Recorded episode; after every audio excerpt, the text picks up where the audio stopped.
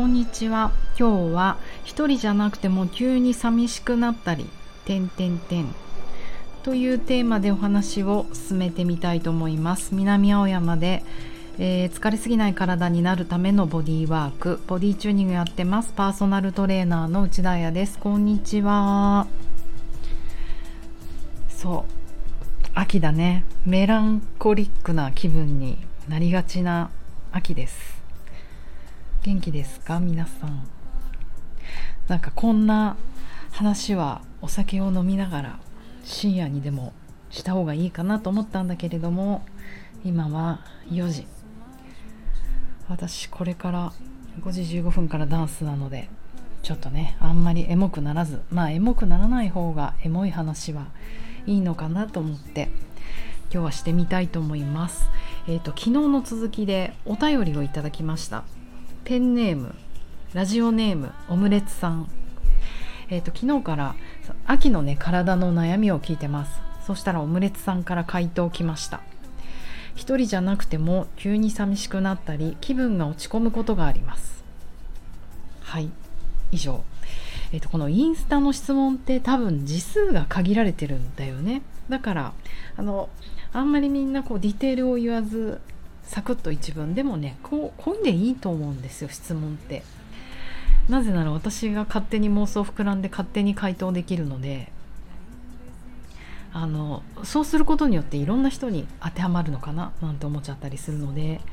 じゃあこのね1行一人じゃなくても急に寂しくなったり気分が落ち込むことがありますということをちょっと妄想しながらね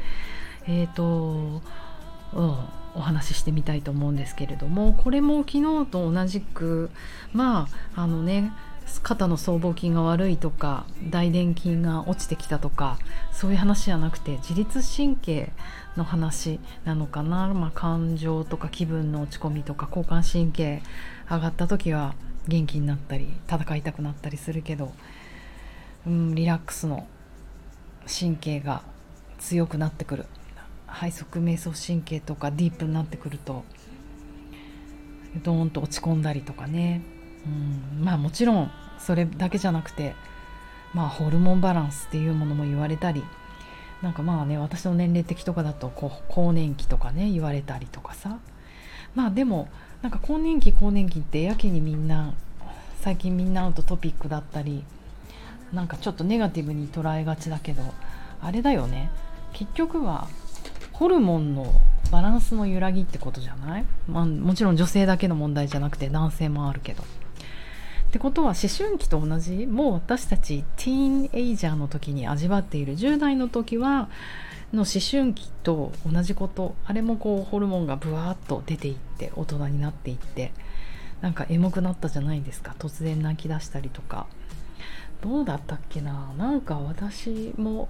あったかな？あったよね。親とか多分吹き出して笑ってるよね。あった。そんな感情の起伏私あったかしらとか言ったら。まあ自我の強い子だったので。反抗もねいっぱいしたかな。反抗期とかあったよね。親とも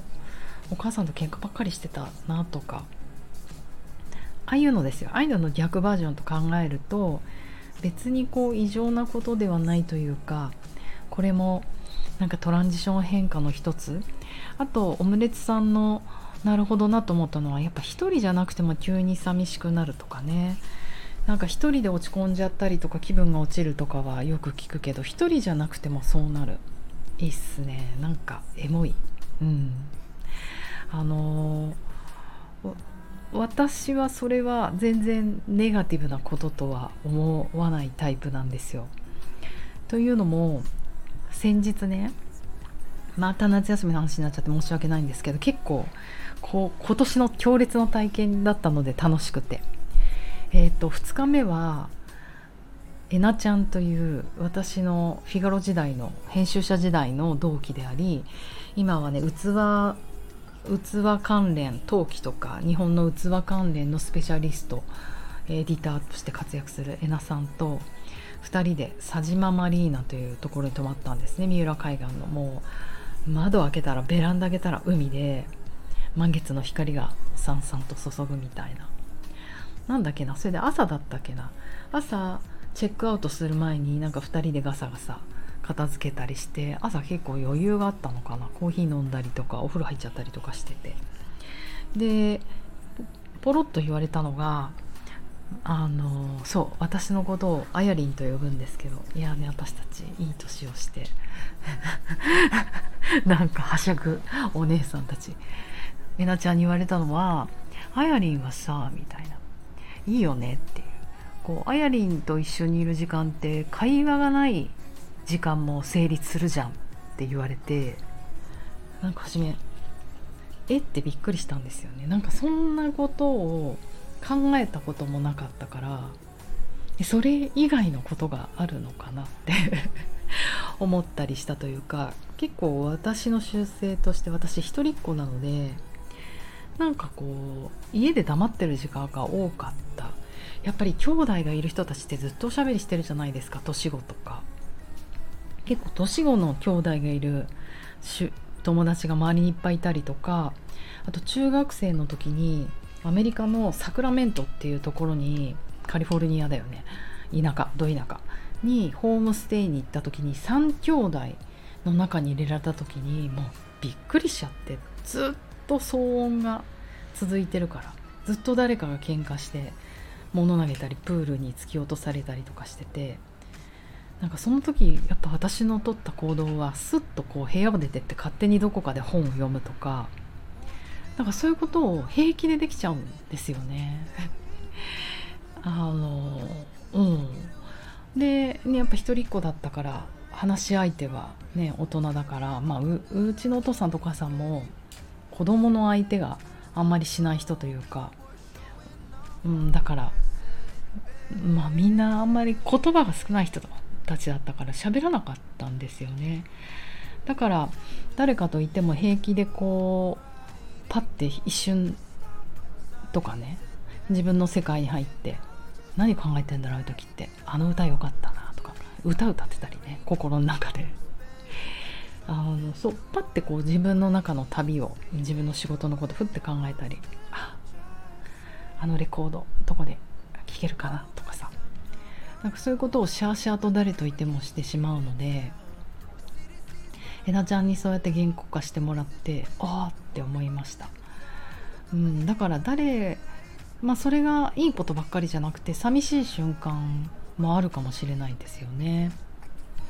なんか感情ってそんなに長く続くものじゃないと私は思っていて本当よく瞑想の先生とかはあの空を見ていてその空を流れる雲のように感情って絶対流れていく。要はもう everything is impermanent でどんな強い感情も絶対流れていくから自分がねその空だと思ってドーンとして感情は雲。だから流れていくのを待ちなさいっていうことをね瞑想の先生とかよく言うけどそうなのかなと思うんです。だから寂しくなっちゃったりとか悲しくなっちゃったりとかあのいっぱいあると思います。私なんて日々。うん。でも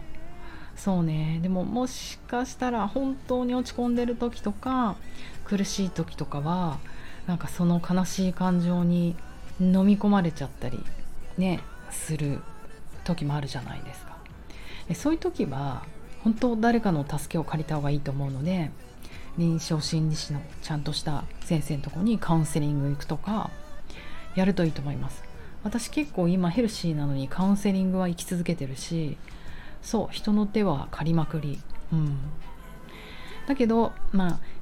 ああのオムレツさんがねこ